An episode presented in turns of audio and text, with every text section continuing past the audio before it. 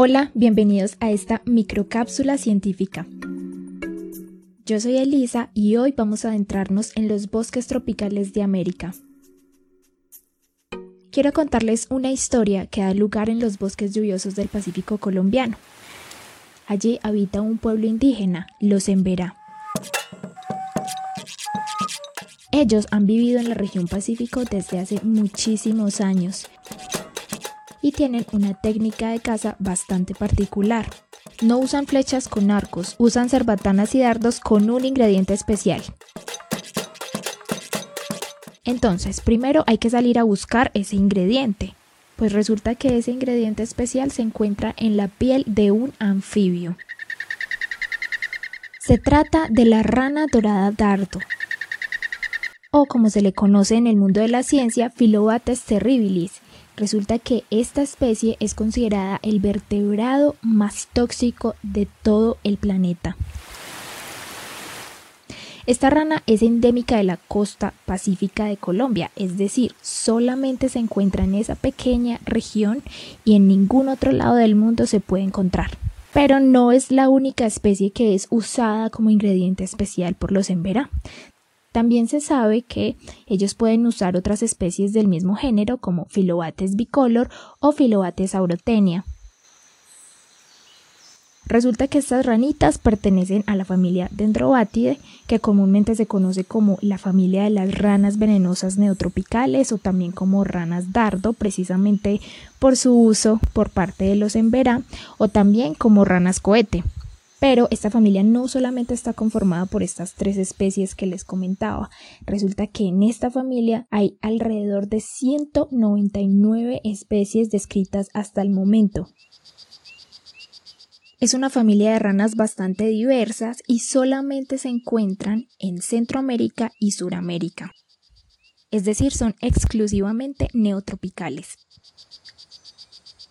Además de su famosa característica de ser venenosas, ellas tienen otro atributo bastante importante también y es que tienen colores bastante, bastante llamativos. Pueden tener desde amarillos, rojos y verdes hasta naranjas e incluso azules.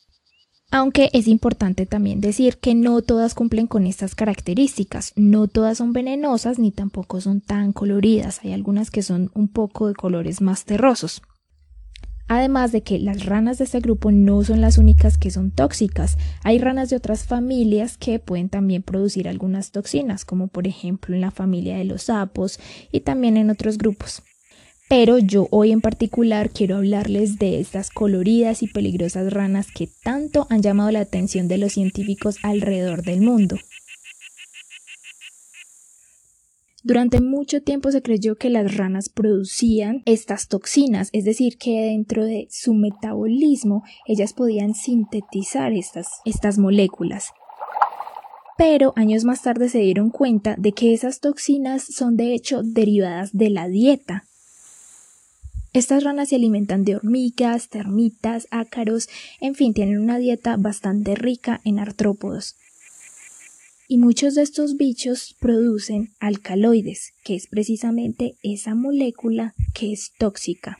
Por ejemplo, la batracotoxina es el alcaloide más potente, es decir, el más tóxico, y es de hecho el que se encuentra en la rana dorada dardo, la que les hablaba en un principio, Phyllobates terribilis. De ahí su título como el vertebrado más tóxico del planeta. Se dice que una sola rana puede matar hasta 10 hombres adultos. Pero este no es el único alcaloide, en realidad hay muchísimos. Se han encontrado alrededor de 800 alcaloides en varias especies y pues aún se siguen describiendo aún más. Se dice que estas especies pueden combinar diferentes de estos alcaloides y eso las hace aún más tóxicas.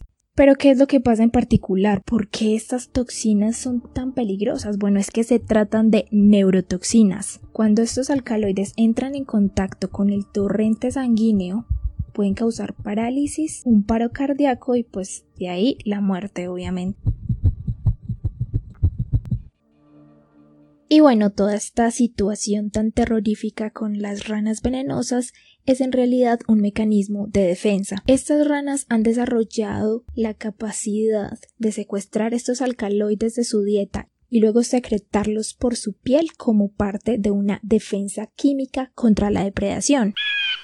Al mismo tiempo, esto se ha relacionado con su coloración viva, indicándole a sus depredadores que son peligrosos. Algo así como una señal de advertencia en el que dice, mírame, soy súper colorida, por ende muy peligrosa. No me comas.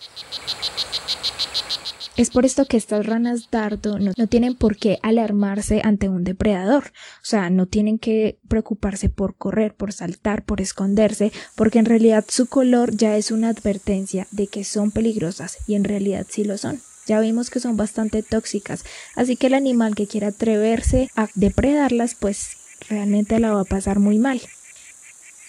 Esta característica de no tener que estarse escondiendo y no tener que estarse preocupando por depredadores les permite salir de día. Así que estas son ranas en su mayoría diurnas, pueden salir tranquilamente en el día sin preocuparse por mayor cosa. Teniendo la capacidad de envenenar a sus enemigos, muchos de estos dendrobátidos en realidad se encuentran en alguna categoría de amenaza. Y esto es muy triste y bueno, una de las principales razones, al igual que en muchas otras especies en este momento, es la pérdida de hábitat.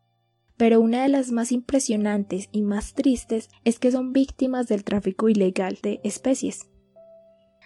Al ser organismos tan llamativos, muchas personas han querido tomarlas como trofeo, como mascotas, y eso es bastante preocupante. Uno podría creer que hoy la educación nos ha ayudado a entender de que la fauna debe quedarse donde está, la fauna silvestre no se debe sacar de su hábitat y que de hecho debemos protegerla, pero aún se siguen viendo este tipo de casos de tráfico ilegal de especies. En el 2018, el periódico El Tiempo publicó una noticia en la que habían decomisado más de 200 individuos de ranas venenosas en el aeropuerto El Dorado. Las llevaban obviamente de manera ilegal para venderlas a europeos. El tráfico ilegal de especies es una de las causas principales de pérdida de biodiversidad y se ha demostrado que muchas de las poblaciones de dendrobátidos disminuyen a causa de esta actividad. Otro aspecto también bastante interesante de estas ranas es que lo que se ha investigado de su historia natural es fascinante. Estas ranas presentan cuidado parental, es decir, que cuidan a sus crías, sean huevos o sean renacuajos.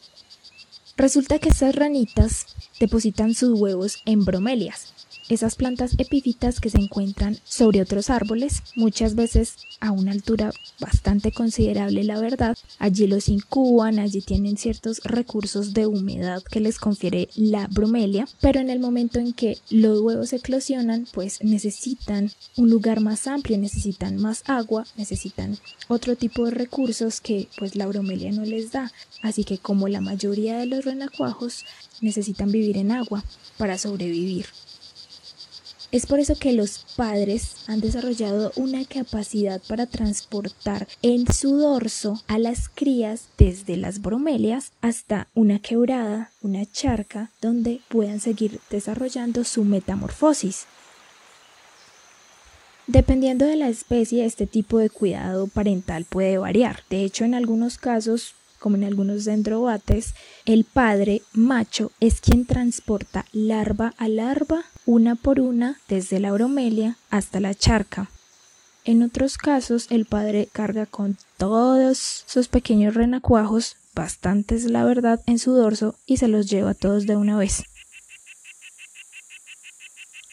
Hay un género dentro de este grupo de ranas que se conoce como oófaga, que de hecho alimenta sus larvas con huevos no fertilizados, y de ahí su nombre oófaga, que significa que come huevos. En fin, las ranas dardos son organismos fascinantes. Estos dendrobatidos siguen sorprendiéndonos cada día y aún nos falta muchísimo por conocer acerca de ellos. Hoy les quise traer algunas de las cosas que más impresionan en el mundo de la ciencia y en general, así que espero que les haya gustado esta microcápsula. Si hay algo que quieran comentar al respecto, pueden escribirnos en las redes sociales. Estamos como arroba podcast piso ciencia en Twitter y como arroba otro podcast de ciencia en Instagram y en Facebook.